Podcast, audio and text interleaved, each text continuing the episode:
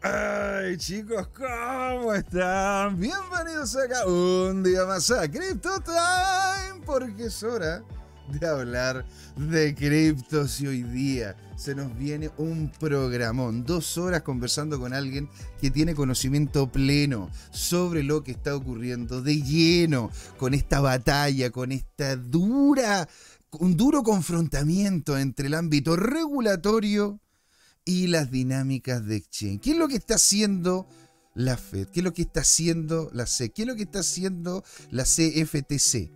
¿Qué es lo que están haciendo ellos? Se están yendo contra Binance, se están yendo contra Coinbase, se están yendo contra todo el ecosistema como tal. La tía Yellen comentando abiertamente de que de los únicos bancos que van a terminar, ¿no es cierto?, salvando, si es que llegase a haber una caída, son los grandes bancos capitales europeos saliendo en masa para volver para instalarse en Estados Unidos, pero ¿qué se sabe del mundo cripto? ¿Qué es lo que ocurre? ¿Cómo nos va a terminar afectando esto, ¿verdad? Eso vamos a hablarlo en la primera y la segunda patita, agradeciendo a todos los que ya están con nosotros, que está Javier Colsauma, que nos preguntaba qué hora parte, señor.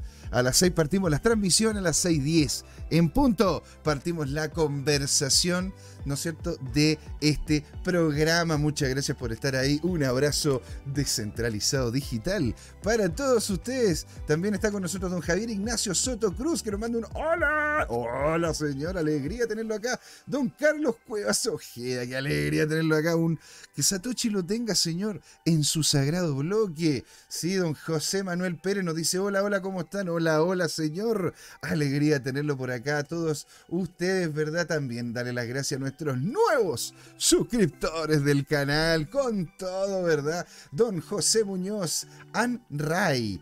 Carlos Alberto, Oscar Salinas, Sal, Samedi Piña, Mario Fuentealba, Augustus, ahí todos los de YouTube en pleno, ¿verdad? Y como no agradecer también claramente a lo que son nuestros amigos, nuestros participantes de lo que es Twitch, ¿verdad? JB Corta MDJ 23, Blim 1726, Don Padre CL y DJ Brelox, señores. Alegría tenerlos por acá, que se informen y que estén atentos, ¿no es cierto?, a este tipo de información, señores. No más preámbulo, no más vuelta. Se nos viene una conversa con alguien que sabe de regulación, que sabe de temas, ¿verdad? Financieros, emprendedor cripto, Don León Lanis. Así que quédense ahí, no se vayan. Después de la intro volvemos a esto, señores. Es Crypto Time, porque es hora de hablar de criptos.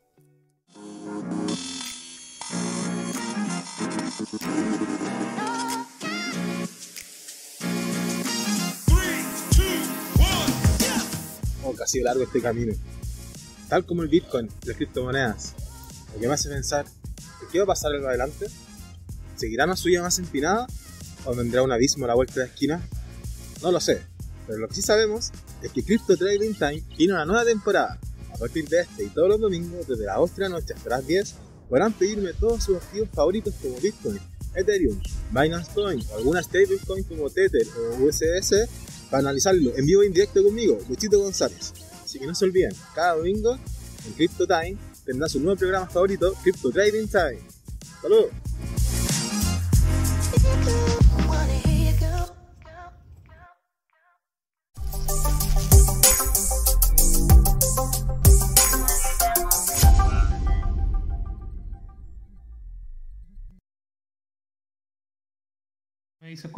Ahora, señor, bienvenidos aquí a la primera patita de Crypto Time, ¿verdad? Y aquí estoy con León Lani, señor, conocedor. Eh, está ahí, ahí, ahí, a de ser abogado. Eh, tiene conocimiento sobre el mundo cripto, aparte de lo que es HCrypt, emprendedor dentro de esta industria, señor. Muy bienvenido, así que le mandamos un aplauso y un abrazo descentralizado, señor. Muchas gracias, muchas gracias.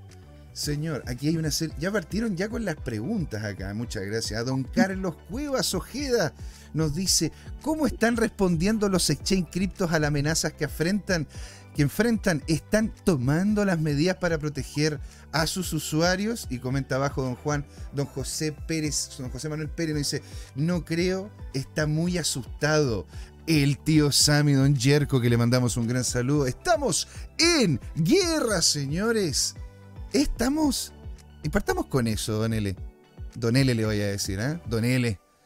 Bueno, don, don L o don, Oble- don doble L. Don León, ¿cómo, ¿cómo le gusta que le digan? como, como tú prefieras.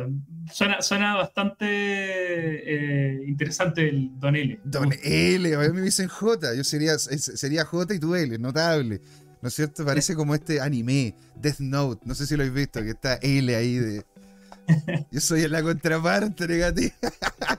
La mente, la, dice Don Jerko, la mente es el territorio a conquistar, exactamente. Ahora, señor, yo quisiera saber, ¿verdad? En relación a su expertise, ¿qué lo terminó llevando al mundo cripto? Porque para, para que la gente también lo vaya empezando a conocer y derivamos después de lleno a lo que es el tema de la criptoguerra. Perfecto. Mira, yo partí estudiando Derecho eh, por default, no fue una decisión, la verdad. Fue, fue más bien porque mis, mi- mis papás me dijeron: eh, Te gusta mucho discutir, así que creo que te iría bien como abogado. yo, yo, la verdad, no, no tenía mucho. No, no, no me llamaba mucho la atención. Siempre tuve una mentalidad un poco más humanista, pero con mucho gusto por la tecnología. Siempre fui el típico nerd que le gustaban los computadores eh, en el colegio. Eh, y pasó que en mi primer año de universidad yo me fui a un intercambio. Eh, me fui a estudiar a Inglaterra y ahí conocí a varios abogados, tanto chilenos como de Brasil, de Inglaterra, y muchos estaban dedicados a mercados nicho. Mm, Eh, y me pareció muy interesante la idea de ser mm, eh, muy como el que pueda ayudar más a las empresas de un nicho en específico eh, a manejarse en el mundo, como estábamos conversando antes, el mundo complicado del derecho. Eh, como estábamos conversando antes con, con José, eh, las leyes generalmente están hechas para que los abogados las entiendan. mm. Eh, entonces, eh, traté de buscar ese nicho que apelara a, a mí personalmente, que hubiese suficiente regulación y legislación para tratarlo. Y yo partí, la verdad, con ciberseguridad y protección de datos. Eh, ese fue como el, el mercado donde empecé a entrar. Y en un curso nos estaban pidiendo una solución para un, para un, un- un mercado ficticio online para eh, niñeras. Ya. Tenían problemas la identidad digital. Y yo no tenía idea de lo que era el blockchain ni las cripto. Y por alguna iluminación divina se me prendió la y dije, ¿por qué no usan blockchain para la identidad digital? Y hasta yo quedé sorprendido porque no tenía idea de lo que estaba hablando. Claro. Entonces me- mandaron a hacer un trabajo sobre qué era el blockchain y todo eso, y ahí es donde tuve que chamullar hasta, hasta poder encontrar la solución al problema que yo había planteado. Eh, y ahí es como me enamoré de este, de este ecosistema. Qué Eh, notable, señor. Y bueno, entonces usted se ha ido acercando de a poco y que ha querido ser parte de este nicho. Ahora, este nicho, señor, y démosle a tiro y de lleno después de, ¿no es cierto?, la presentación, la presentación suya, ¿estamos o no en una cripto guerra, señor? a mi juicio, sí. Estamos, estamos en guerra todos. Eh, todos los interesados en este, en este mercado tienen que estar muy atentos con lo que está pasando en Estados Unidos, eh, porque como vamos a hablar más adelante, hay un- una intención sistemática de, de acabar con el mercado cripto. Mm. Ahora, ¿por qué? O sea, porque ver, yo, yo, o sea, lo que he visto es que de forma consistente eh, están tratando de avanzar regulaciones que vayan en contra de lo que sería el mundo cripto, siendo que a la par hay legislación y hay avances para poder ellos tener su propia cripto. Así es. Eh, mira, la verdad tiene mucho que ver con el tema de que siempre hablamos de la descentralización y la centralización. Mm, Eh, es un conflicto constante, eh, le cuesta mucho a los gobernadores, a los, go- a los gobiernos, a los estados, poder quitarse un poquito el poder de encima y poder confiar en una tecnología que nos pueda regular mejor que los humanos. En ese sentido, que, que podamos confiar en esta comunidad de nodos, por ejemplo, para llevar un sistema financiero. mm, Cuesta mucho. Y Estados Unidos es un ejemplo eh, casi que apex en este, en este tema. Es como el, el depredador más grande, porque Estados Unidos depende económicamente de eh, su centralización financiera y de la hegemonía de su moneda. Mm. De ahí viene eh, un poco este tema. Ahora, el tema se intensificó el 2021.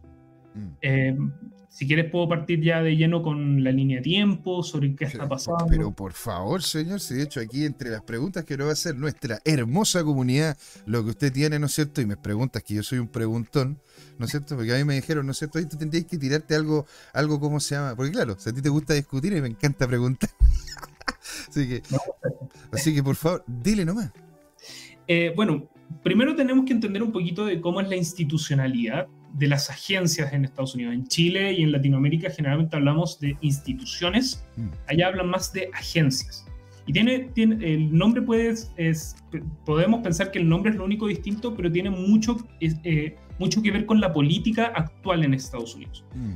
Eh, Estados Unidos es un país de dos eh, coaliciones más grandes, están los republicanos y los demócratas, y según quien esté en el gobierno, va a depender mucho de quién va a ser quien lleva a cabo esas agencias. Por lo tanto, son generalmente muy políticas. Mm.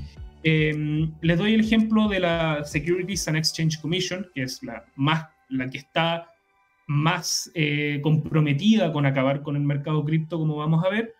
Eh, el Joe Biden es elegido presidente y Joe Biden inmediatamente pone a un chair o director de esta agencia. los directores de las agencias en, Estados Unidos responden tanto al presidente desde un punto de vista administrativo, pero tienen que al día a día responder a lo que se llaman los comisionados.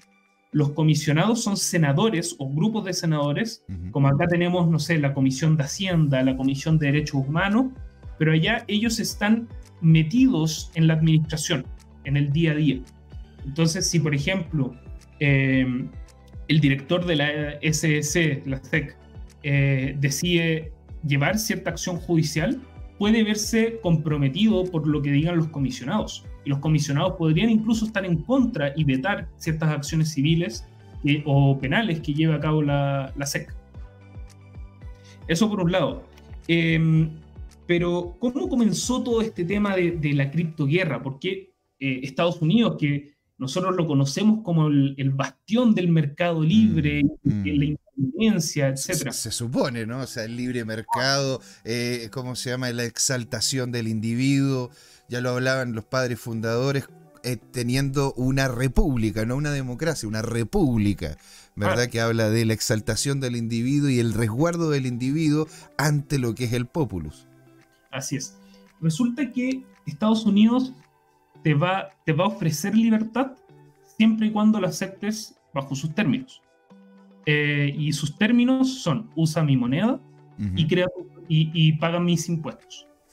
Eh, esa es una realidad. Yo, yo la verdad pensaba que la guerra cripto había comenzado por un tema ideológico. Eh, y hablando con muchos analistas del mercado estadounidense y con propios estados, estadounidenses me dicen, no, esto es un tema tributario.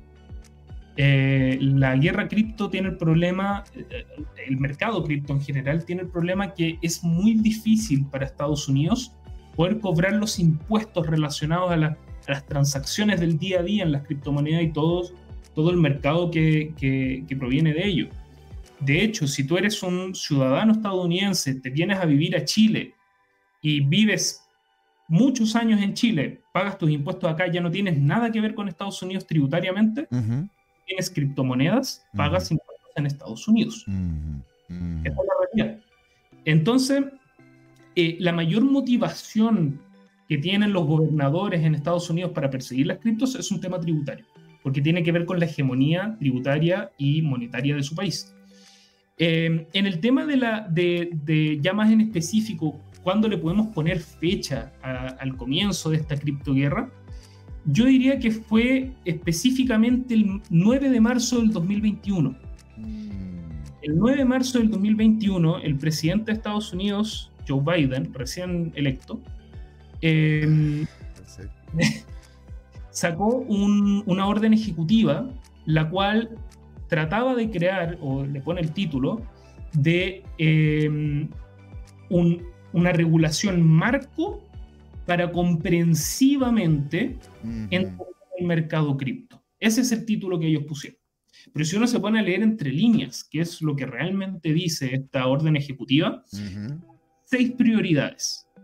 La primera es eh, perseguir la, protección de los consumidores y los inversionistas, lo cual es bastante extraño, porque generalmente Estados Unidos no protege a los inversionistas cuando tienen riesgo, y eso lo vimos en, la crisis bancaria. Sí, pues la del, la del 2008.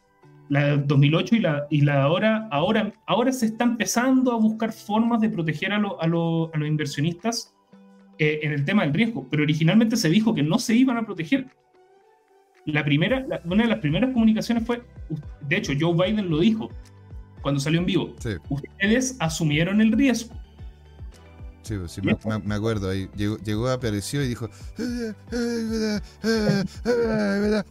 ese, es el capitalismo. El capitalismo funciona así. ¿Para dónde tengo que salir? Eh, eso es lo que ocurrió. Y claro, tienes toda la razón. O sea, el, en el momento de que se quiso colocar un marco, ya empezó el ataque porque ahí también empezaron a tener que hacer la diferenciación, que es muy importante, cosa que también de ahí te, quiero ir preguntando, el tema, la diferencia entre una, que, digan de que solamente Bitcoin es moneda y el resto son todos security, ¿te das cuenta? Pero, pero por favor, anda, continúa para, que vayamos enganchando el tema. Ok, entonces lo primero fue protección del consumidor y de los inversionistas. Lo segundo fue promover la, estabilidad financiera, mm. lo cual suena un poquito extraño, porque ¿cómo promueves estabilidad financiera en un mm. mercado que tú no controlas. No se puede, no puedes. Es un riesgo asumido que, que todos los inversionistas cripto debemos tener. Es un mercado que tiene volatilidades, que tiene, pero son, pero tanto como hay riesgo, hay ganancia, y bueno, eso es lo que uno tiene que asumir al día a día, no el gobierno. Eh, también creó un marco para, para, proteger el tema de, o sea, para contrarrestar lo que es el mercado ilícito, lo cual podemos entender que no es un problema propio de las cripto. El mercado ilícito existe desde mucho antes. O sea, a ver, eh, gran parte de los billetes de 100 tienen trazos de cocaína. Gran parte, ¿no es cierto?, de, los billetes que se utilizaban antes ¿verdad? Eran justamente dólares. No por eso vas a eliminar, ¿verdad? El dólar por, e, por, aquello. Y aquí en el chat que están en fire, le agradezco a todos, señor. Maravilloso tenerlos por acá. Nos dice, ¿verdad? De que em, nos dice primero que el, gobierno del tío Sam estaría vendiendo, nos dice don, don José Manuel, cerca de 42 mil BTC. Y claro, eso fue por las redadas que le hicieron a Silk Road, las redadas que le hicieron también a, a, ¿cómo se llama? A Mongox, que algún, cierto nivel de Bitcoin también lo tienen ellos. Todos esos Bitcoin que fueron como decomisando, entre comillas, están viendo la opción de poderlos posicionar. Ahora no sé si lo harán todo al tiro, y si lo hacen todo al tiro es una cantidad relativamente pequeña, cosa de que no creo personalmente que vaya a ser un impacto tan importante.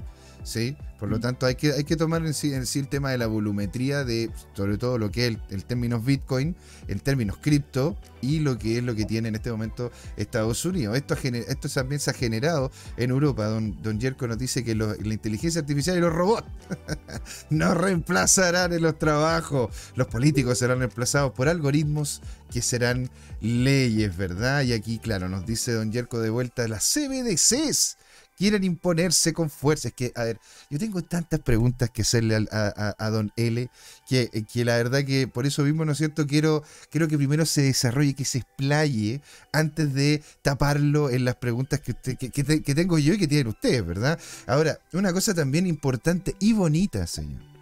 Mercado Libre Chile empezó aceptar satoshis y criptoactivos. Así que alegría, alegría. Estamos viendo, ¿no es cierto? El, lo que dice un, un, gran icono del momento, ¿verdad? Ya lo ven ahí. El orden espontáneo, ¿verdad? Entonces, eso es lo que está eso es lo que está ocurriendo. Entonces, le quería comentar, Don L, ¿verdad? Lo que estaban diciendo en el chat. Entonces, usted estaba hablando del tema de la regulación, lo que dijo el tío Joe Biden, Biden y cómo claramente en su en su claridad, ¿no es cierto?, de explicación de que iban a ir con todo, e iban a ir con todo por tema impositivo, cosa que De hecho, fue por eso que terminaron metiendo a la cárcel al Capone, no lo terminaron metiendo por todas las demás otras cosas que hizo.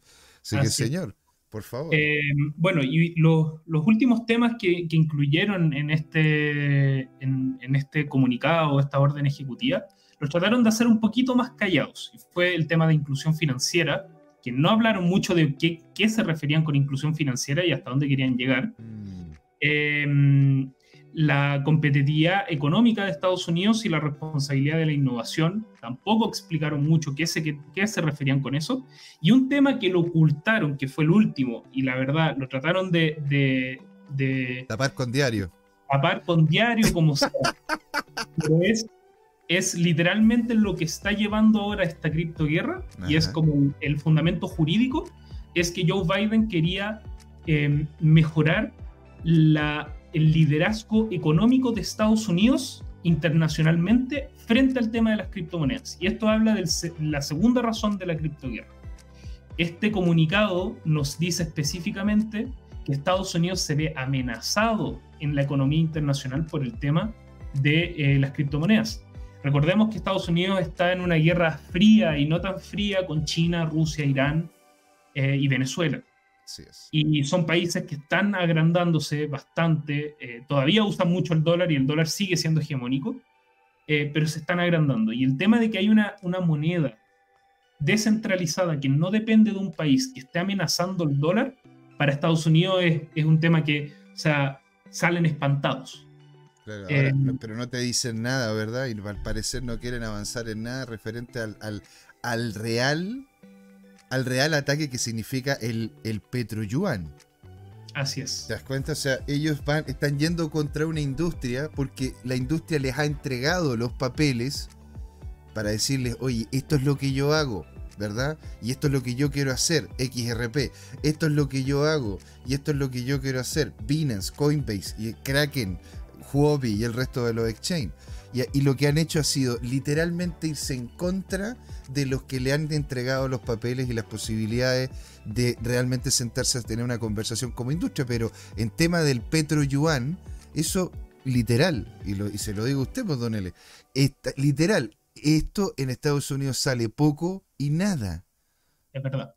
¿Te das cuenta? Entonces, ahí es donde yo tengo mi conflicto, Don. Entonces, ¿por qué, ¿por qué se están yendo contra esta industria, siendo de que tienen a un adversario mucho más potente, que no tiene las intenciones de poder cooperar, como lo que, como lo que es China y, Rusia y, posiblemente el BRIC completo, pues India, eh, como se llama, Sudáfrica, etcétera, etcétera? Claro, lo que pasa es que sí se han ido en contra de ellos, pero pero en base a otras justificaciones. Mm. Eh, todas las sanciones contra China, lo vimos con Trump que decía China y, atacaba a China lo más posible, eh, las sanciones contra Rusia por, por, la invasión de Ucrania, Irán que lo tienen sancionado pero por donde sea, eh, Venezuela también, que incluso le hicieron un, me acuerdo hace unos años atrás, taparon todo el borde, el, la, frontera marítima de, de, Venezuela con barcos estadounidenses.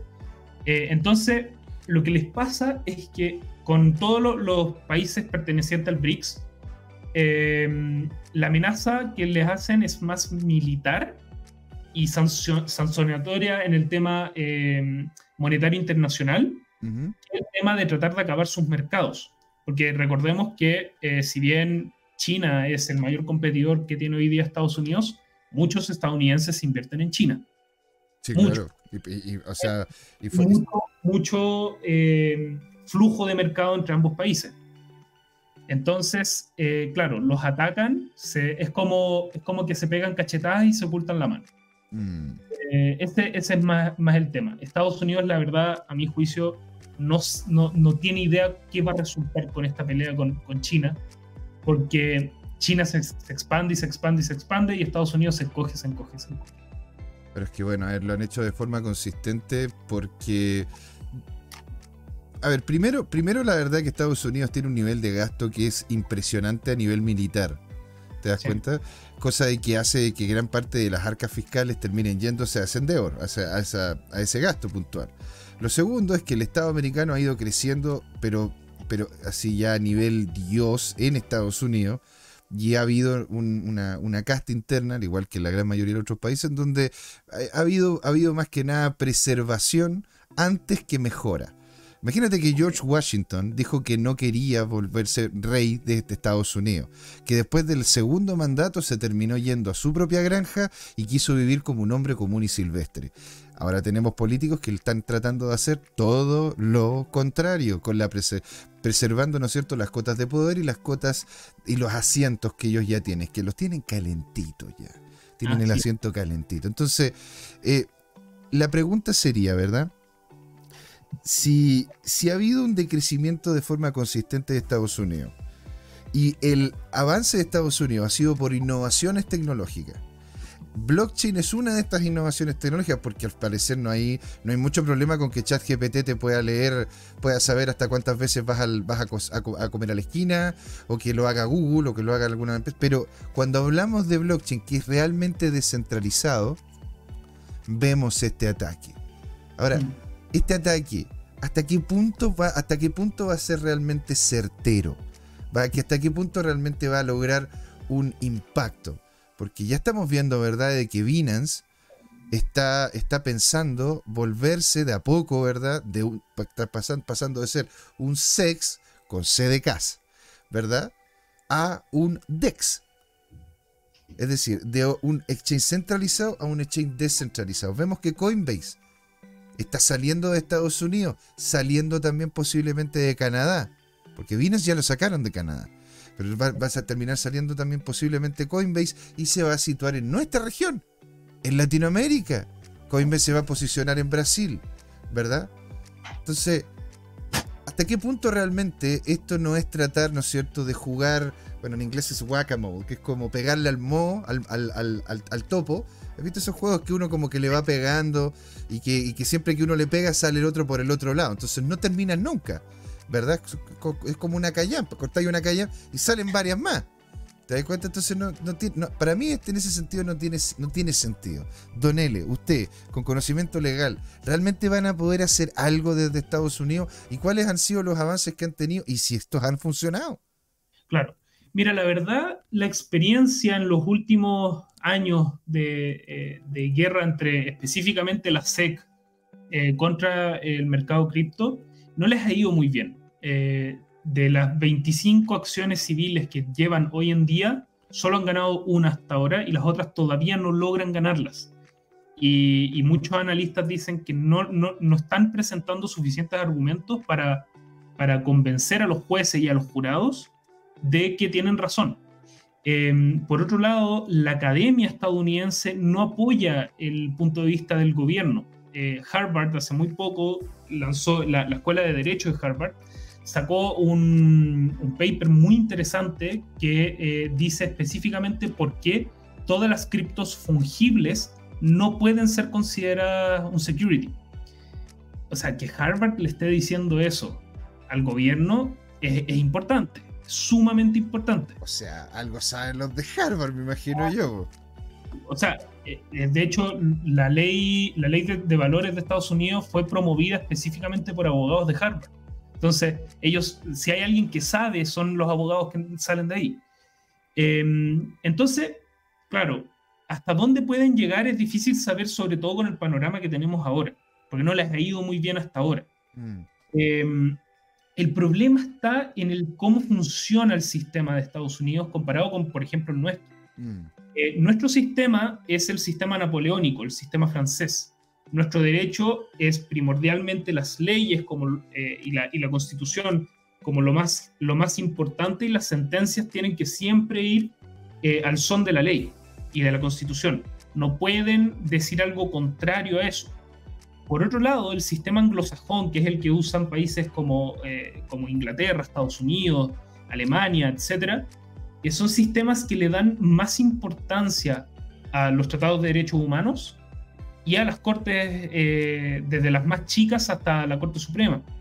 Eh, y es porque ellos tienen un sistema basado en el sistema de los vikingos, el, el, cual básicamente la jurisprudencia, o sea, lo que dice la Corte, es al final la ley. Entonces, ¿cuál es el problema que tenemos nosotros como mercado cripto? Eh, nosotros tenemos que ganar todas las veces, ellos tienen que ganar una. Mm. Una importante.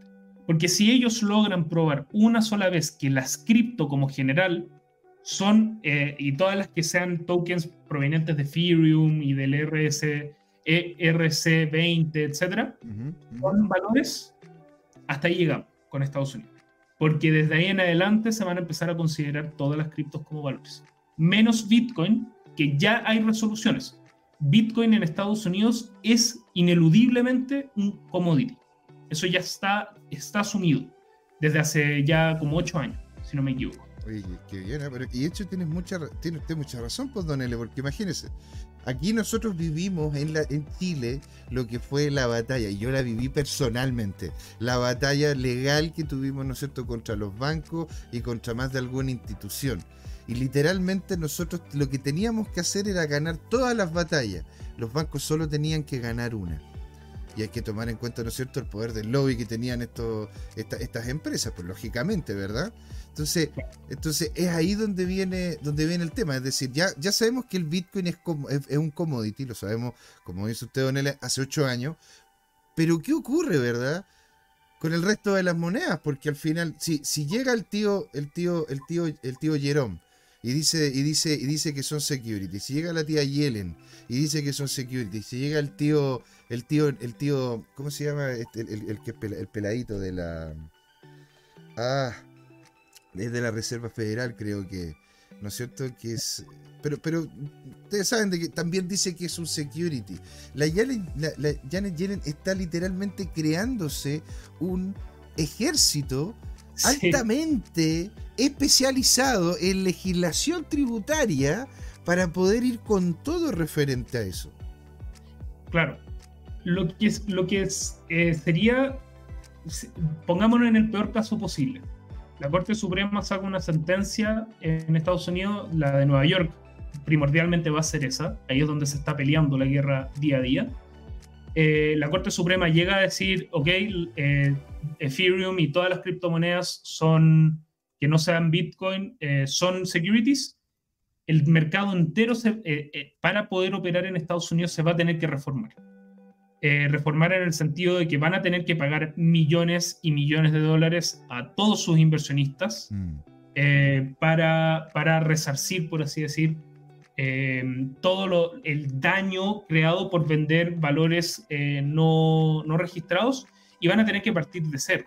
O sea, van a tener que eh, refundar la empresa, eh, van a tener que registrarse ante, el, ante la SEC. Pero ahí hay otro problema. La SEC constantemente ha negado eh, la inscripción de empresas cripto como eh, proveedores de valores, sin ningún fundamento. Sin ningún fundamento. Coinbase, yo conozco al abogado Coinbase y, y hemos hablado un par de veces. eh, el, el, eh, Chief Legal Officer de ellos, eh, constantemente han presentado, creo que como nueve solicitudes para, para emitir valores cripto y todos le han dicho. Lo mismo con los ETF de Bitcoin. Por ocho años se, se, se obligó a no eh, emitir un ETF de, de Bitcoin, sin ninguna razón aparente. De hecho, lo conversamos acá. Yo, no- yo lo conversaba aquí anteriormente con mi socio, ¿verdad? Con don Jorge Gatica. Y.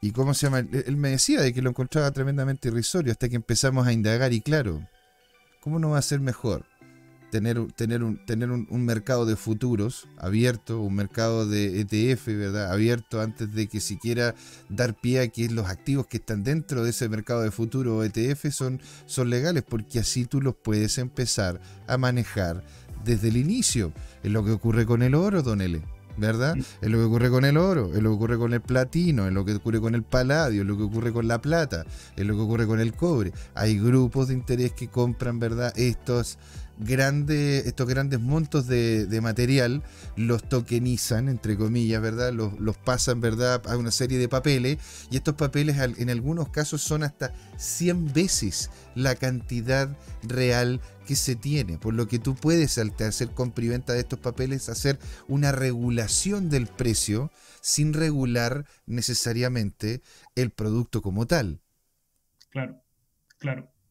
Bueno, de hecho, la razón por qué eh, se, emitió el primer, el primer ETF de, de- de Bitcoin en, octubre 19 del, del 2021 fue por negligencia de la SEC, no fue por nada más. Eh, la SEC no puede negar 100%, tiene distintas acciones cuando se, se, promueve un ETF de, algún, eh, de cualquier bien. Eh, si se, trata, se tratara de, digamos, el bien X, mm. lo presentan el fund que lo, que lo quiere promover como ETF y ellos presentan un documento formal a la SEC y la SEC tiene cierto tiempo para, para, para oponerse o para eh, reparar el documento que se está presentando y tiene que ser bajo fundamentos, generalmente que sean muy específicos de por qué no se puede hacer. Porque al mm. final el ETF está para proteger el mercado, no tiene otra finalidad. El ETF es para, para bajar el riesgo de ciertos activos, generalmente. Claro. Entonces, lo que pasa aquí es que eh, eh, todas las veces que se, se, se, se opuso la SEC a emitir un ETF de, Bitcoin fue únicamente por temas de riesgo. Entonces no tiene fundamento real, no es un, no es un fundamento em, con, con, verdadera justificación para negar el ETF. Lo que pasó fue que se les pasó el plazo para oponerse. Y si ellos no se oponen dentro del plazo, se tiene que emitir el ETF. Eso fue lo que pasó. Mm. O sea, llegaron apurados, sin una. sin sin un fundamento fuerte, sino que simplemente llegaron y hicieron, hicieron frente con lo que tenían para evitar de que saliese simplemente el ETF por el vocover, porque no llegaron nomás. O sea, teníamos una pichanga, teníamos una pichanga, ¿no es cierto? Y yo, no sé, se me fueron todas las estrellas porque no tengo nadie con quien jugar. Entonces invito un montón de galletas que, aunque, no sé, a uno le falta una pata, no importa. Lo tengo ahí para poder, para poder, ¿no es cierto?, decir de que venimos a jugar y que vamos a tirar la pelota para más adelante. Aquí, de hecho, la, gente aquí en el chat está on fire. Muchas gracias a todos. Los gobernantes americanos, le voy a decir, ¿verdad? Los gobernantes americanos están usando artillería legal porque fracasaron con el ataque financiero. No tienen el conocimiento tecnológico. Y aquí, como se nos comentaba, ¿verdad? Don José Manuel Pérez nos decía, eh, chao, lo exchange se operará fuera. Lo mismo pasó con China. Yo le comento, ¿verdad?, sobre qué, qué pasaría si es que realmente es ilegal. Los Estados Unidos puede ir a los operadores de DNS, ¿verdad? Los operadores como acá en Chile el BTR, el, Telsur y todas estas empresas, ¿no es cierto?, que son las que manejan la entrada y salida y te dicen, no, usted no puede conectarse a ellos. Y él me comenta un VPN. Ahora, ojo, si usted hace las transacciones cripto a través de un VPN, está entregándole al VPN una cantidad de información importante. Si usted mueve si usted mueve una cantidad la cual, si es que llegase a perderse, no fuera problema, bueno, te dice el VPN. Pero si es que no es así, el VPN puede ser un gran riesgo que está usted tomando. Está posicionando, ¿no es cierto?, una pieza en un lugar donde se la pueden comer. Así que cuidadito, cuidadito acá, ¿verdad? Nos dice también Don Yerko, quienes tenemos conocimiento tecnológico podemos innovar para liberarnos del yugo estatal nuevamente. Así es, nos dice don José Manuel. Así es, es complejísimo, señor. Don Lele. De hecho, quería, quería comentar un tema de los VPN, súper importante. Eh, salió hace poco una, una, lo que en Estados Unidos se llama una acción de, de, ejecución, que es básicamente para perseguir indemnizaciones civiles, de la SEC contra Coinbase, eh, de, bueno, sacaron muchas, pero una de las, de las más importantes y con la que más tienen posibilidades de ganar es que eh, se está... Em, eh, están atacando Coinbase mm. por permitir que se hagan transacciones con VPN. Eh, y lo que, se está, lo que está diciendo la SEC, que no tiene ningún, ninguna competencia tributaria real, más que para permitirle al Servicio de Impuestos Internos de Estados Unidos decirle como, oye, esta cantidad de valores se, están transando y valen esto, cóbrale esta cantidad al, contribuyente. Dijeron específicamente en la demanda, están usando VPNs para pedir impuestos. Súper interesante, es, algo súper peligroso que la SEC esté tomando esos poderes. De hecho, mientras estábamos hablando, me llegó la notificación el, antiguo CEO de Ripple, o XRP como algunos lo llaman, acaba de, juntarse con, eh, o mandó una carta, no, no, alcancé a leer completamente la noticia, a eh, reguladores eh, del, Senado, de la comisión que, de la cual depende la SEC, diciendo que por favor remuevan a, Gary Gensler, que es el director de la SEC, porque está actuando como, como autócrata. Súper interesante, o sea... a ver, Don L, ¿no lo está haciendo? Comple o sea, a ver, está yo creo que está dentro de sus funciones. El problema es que está muy lejos de la agenda de la cual estaba, de la cual, eh, por la cual fue eh, al final promovido por, por, Joe Biden. Y también está siendo muy antidemocrático, más que, más que un tema em, de, si, de si está fuera de su competencia. Él puede hacer todas estas cosas, está dentro de, de, las competencias del director de, de la SEC. El problema es que la SEC está literalmente tratando de acabar con un mercado, no de regularlo. Hay una diferencia. La regulación está para darle un marco, sea muy restrictivo o no, a un mercado para que pueda desarrollarse dentro de reglas y que ojalá esas reglas sean sensatas, sobre todo en un país donde eh, se trata de libre mercado, como Estados Unidos. Mm.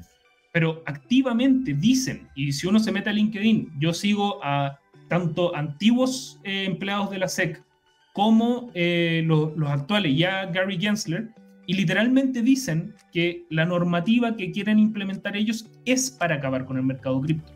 Lo digo porque, y, lo digo con completo fundamento porque, de hecho, el antiguo director del Departamento de Tecnología de la SEC, no, no recuerdo bien su nombre, eh, yo he conversado un par de veces con él eh, por LinkedIn, literalmente postea todos los días todos los días sobre todos los exchanges actuales que, trabajan en Estados Unidos y los trata de fraude, de que son todos para, para comprar niños online, eh, que son que, el blockchain no sirve de nada y que es básicamente un Excel glorificado.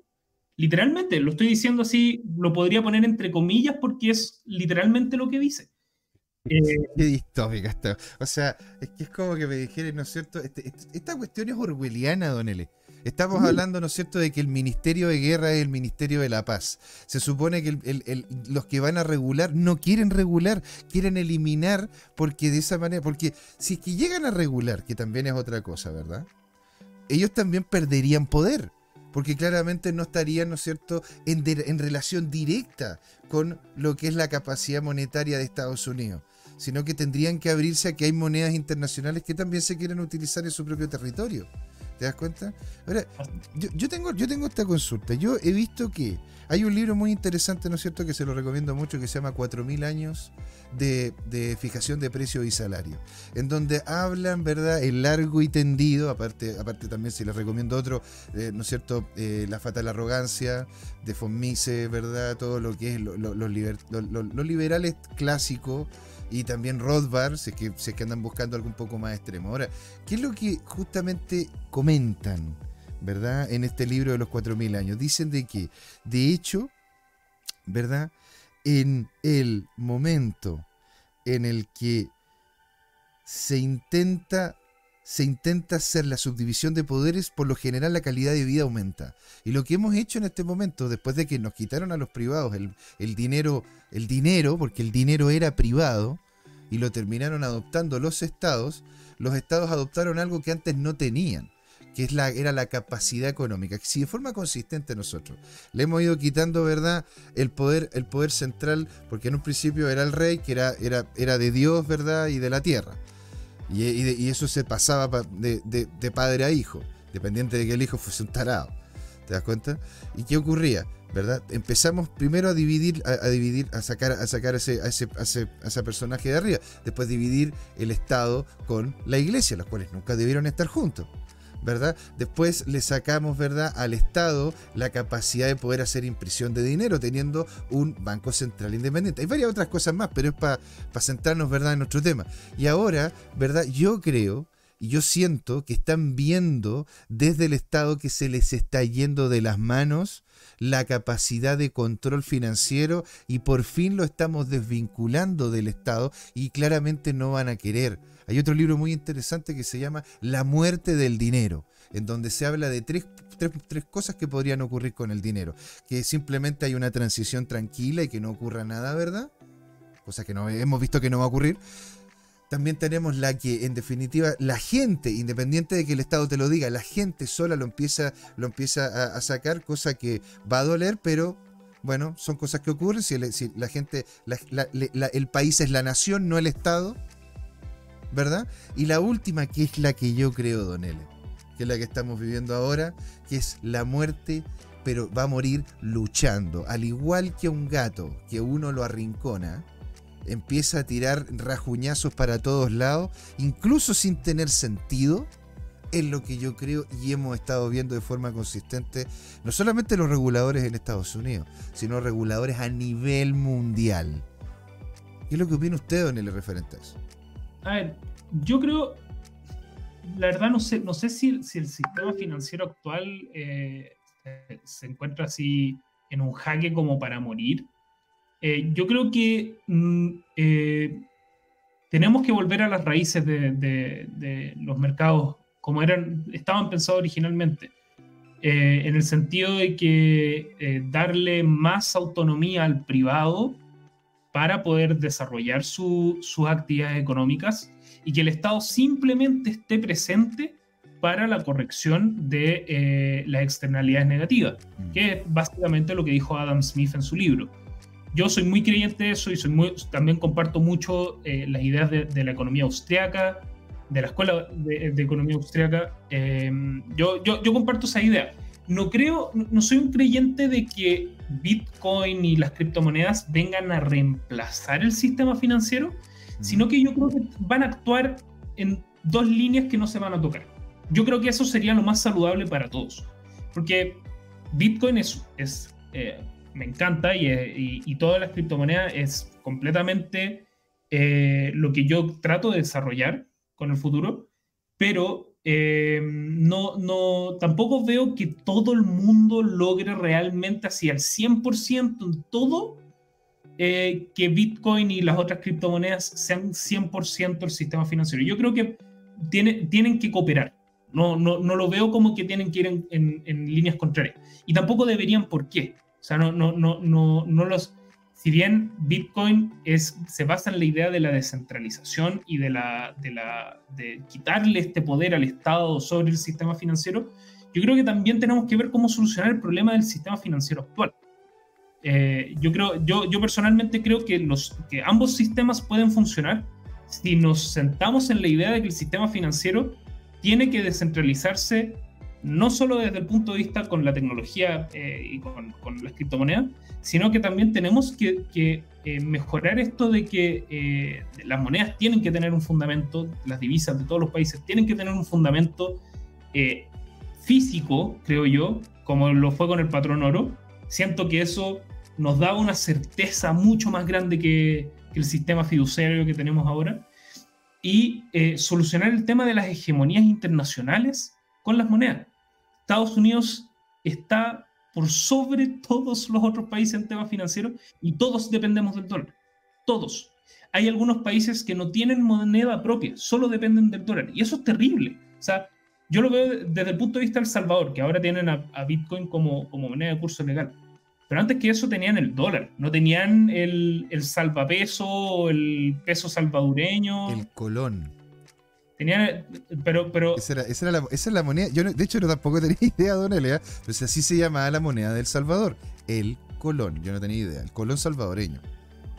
¿En serio? Yo, tenía entendido que usaban el dólar como moneda de curso legal. Sí, sí, claro. Es que, a ver, hay que tomar en cuenta de que un porcentaje importantísimo de lo que eran, de lo que era el capital que ingresaba a esta, a, ¿cómo se llama? a El Salvador, era a través de la remesa. ¿Verdad? Y las remesas, ¿qué país más importante queda cerca de El Salvador, el cual podría ir literalmente irte caminando si es que realmente tiene los cojones para hacerlo? Es Estados Unidos, pues te vas para el norte, cruzas México y terminas llegando a Estados Unidos, que es lo que ocurrió en más de alguna ocasión. Entonces, y bueno, y, también todos los problemas que existían de la inseguridad y todo hacía de que justamente la gente que algo valiese, que algo pudiese entregar de vuelta más que quedarse en ese país, se iba a Estados Unidos. ¿Sí? pero, pero tenían el colón, tenían, tenían, el colón salvadoreño, pero claramente la moneda de curso que era la que más se utilizaba era el dólar, pues Claro, claro. Y eso es, tremendo, o sea, eh, hay países que no pueden ajustarse bien a, la inflación que tienen ellos, a la necesidad de las, de las tasas eh, de las tasas de interés que tienen ellos porque dependen del dólar. Mm. Es, tremendo y, hoy en día todos los países compiten en el mercado para valer más ante el dólar. Es, una realidad. Es que lo que ocurre es que nosotros para poder realmente terminar pagando una deuda en dólares, como nosotros no creamos los dólares, tenemos que crear productos. Estos productos, venderlos en dólares para tener en caja dólares y así hacer pago en dólares, ¿te das cuenta? Entonces no es, no, es algo tan sencillo. La gracia es que Estados Unidos puede fácilmente simplemente imprimir los dólares, que, que, es, que es como se llama un tema muy interesante que de hecho también quiero ir desarrollando, creo yo, para lo que es la segunda parte del programa, en donde, se, donde podríamos comentar un tema que, que tiene que ver con, con cómo es que después de la pérdida de lo que fue el patrón oro, ¿verdad? Que se instauró en, en, Bretton Woods después de la Segunda Guerra Mundial, terminó, llevando terminó llevándose por delante a Estados Unidos. Hay que tomar en cuenta de que se demoraron cerca de 120 años Estados Unidos desde que imprimió el primer dólar. 120 años se demoró en poder llegar, ¿no es cierto?, a una deuda de 7 trillones de dólares. Y ocurre de que el 2020, en no solamente en, unos, en unos meses, generaron la misma cantidad de deuda. Y eso es porque no hay un enganche, no hay un enganche a piso. Aquí don, José Manuel Pérez nos dice, se va a hacer un híbrido, que era lo que estaba comentando usted, Don L, anteriormente, ¿no es cierto? El tema de, que, existe que van a existir las cripto y va a existir el mundo fiat, ¿verdad? Don José Manuel Pérez continúa, dice, pero menos manipulado que el oro y la plata. Don Yerko nos comenta más abajo, el respaldo físico de las criptos serán los mismos recursos naturales administrados por la contabilidad descentralizada. ¿Sí? Hoy es la energía, mañana podría ser el agua. Y eso es muy importante, Don Ele, porque bueno, con todo esto que está ocurriendo, ¿no es cierto?, con China, con, con Rusia, con India, con los BRICS, que están queriendo sacar una moneda que vaya vinculada a lo que es eh, a lo que es el, a lo que son los recursos naturales.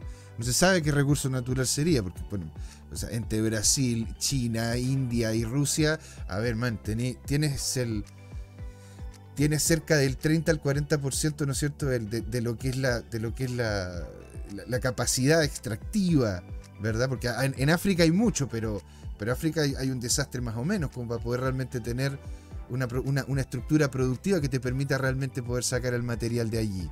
En Rusia, en China, en India, en Sudáfrica, Brasil, son países que tienen la capacidad. Ahora, es, es, algo que es algo que tiene sentido en lo que estamos viviendo como guerra contra las cripto. Esto sería como una tokenización, sería el avance de las CBDCs. ¿Qué es lo que, qué es lo que ve usted, Don L? Mire, yo creo que hay un riesgo bastante grande desde el tema de las libertades personales con, con la CDC.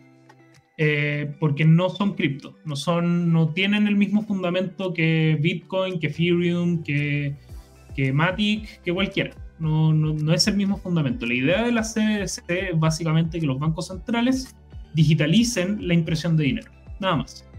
Ese, ese es y le ponen, le ponen el apellido supuestamente de que eh, va a ser P2P el mercado, eh, eh, el mercado de, transacciones, que no van a haber intermediarios supuestamente, pero la verdad yo no lo veo muy posible eso con el sistema financiero actual. Con Bitcoin y con las criptos eso sí se puede.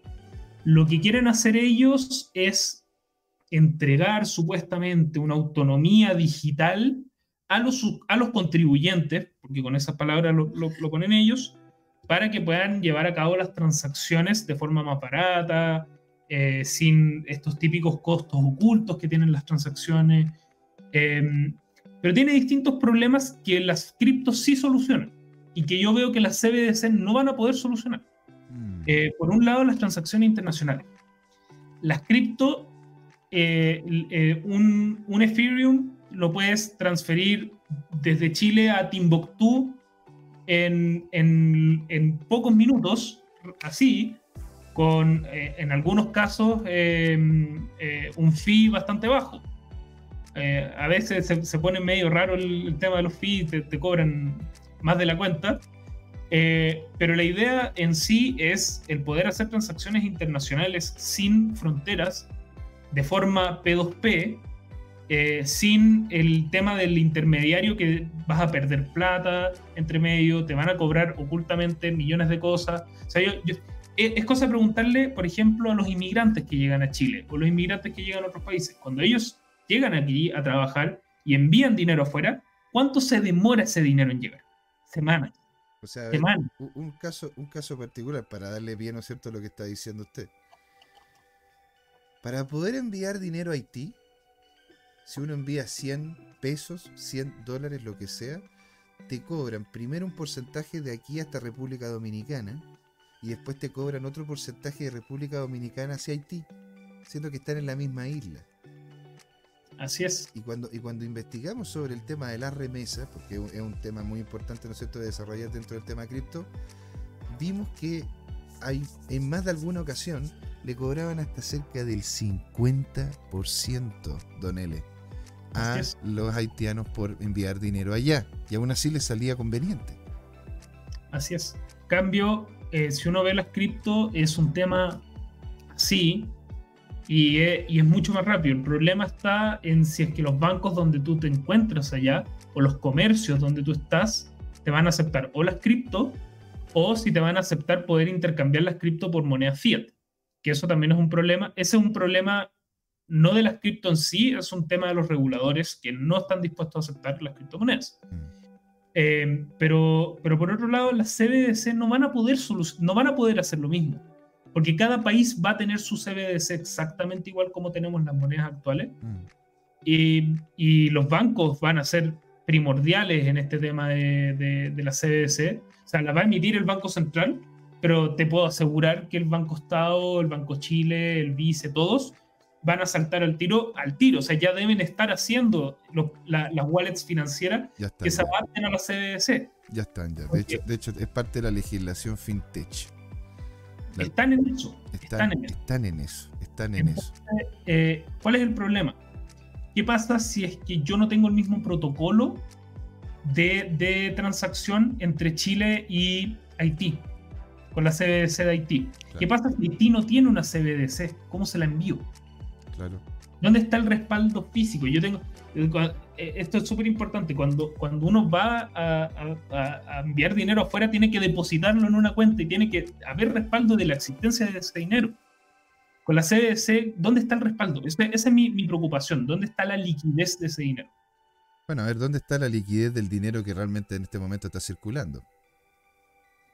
Claro, porque, antes uno tenía, y esto, y esto yo, yo, yo, como se llama, a mí me gusta la numismática, me gusta el tema del, de los billetes, de las monedas, porque bueno, es, lo, que hago yo, ¿no es cierto? Entonces tengo mis colecciones, qué sé yo, y uno lee, Don L, ¿verdad? En la zona inferior, en los billetes antiguos, ¿no es cierto? Esto es un vale por su monto en oro era un papel que acreditaba el oro que se tenía y que por ende no se podía imprimir a lo tonto y a lo loco. ¿Por qué?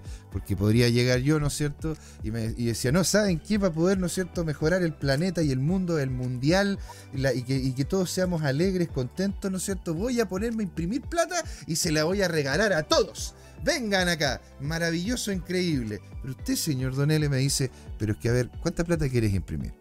No, quiero imprimir un trillón de dólares. Y, dice, y dices tú, ¿pero tienes un trillón de dólares en oro? No, no, no, tengo, tengo como, como 100 mil pesos. Y entonces voy a tener que imprimir eso nomás. Po. Y se acabó la cosa. Oiga, don, don, L, una cosita por el que quiero leer lo, último de lo, del chat acá. Dice, José Manuel Pérez dice, como Ucrania, muchos se salvaron gracias al BTC. El señor Laporta dice que la ONU se tire una CBDC universal. Ah, se la creyeron. Qué terrible, señor. Siendo las 7 con 10 minutos, vamos al pequeño, minúsculo enano intermedio y de allí volvemos en gloria y majestad a responder esta pregunta que era, es una pregunta que nos dijeron al principio, ¿verdad?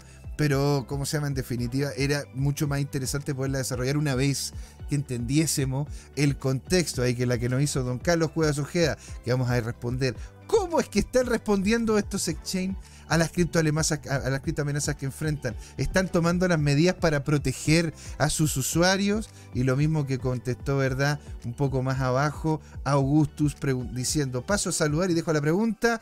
Los exchange chilenos tienen, tienen, tienen protección de los activos de sus clientes. Estamos literalmente aquí con Don L a la persona a la cual poderle preguntar. Así que no se pueden ir. Quédense acá con nosotros. Esto es Crypto Time. ¿Por qué, Don L? Porque es hora de hablar de criptos. Pero en la segunda parte no sale bien. Ahí nos vemos. Espérenlo, ¿eh? Hola amigas y amigos, antes de irnos les queríamos recordar que esta comunidad CryptoTime la hacemos todos, así que siempre invitados a nuestros canales de difusión en Twitch, Twitter, YouTube, LinkedIn y Facebook. Búsquennos como CryptoTime, con I latina, así, latinos como nosotros. Los esperamos para intercambiar información, hacer nuevos amigos y conexiones en este hermoso mundo del blockchain y las tecnologías descentralizadas. Los invitamos a suscribirse para recibir información sobre nuevos episodios y les mandamos un gran saludo de acá, Jorge Gatica y José Miguel. Nos vemos.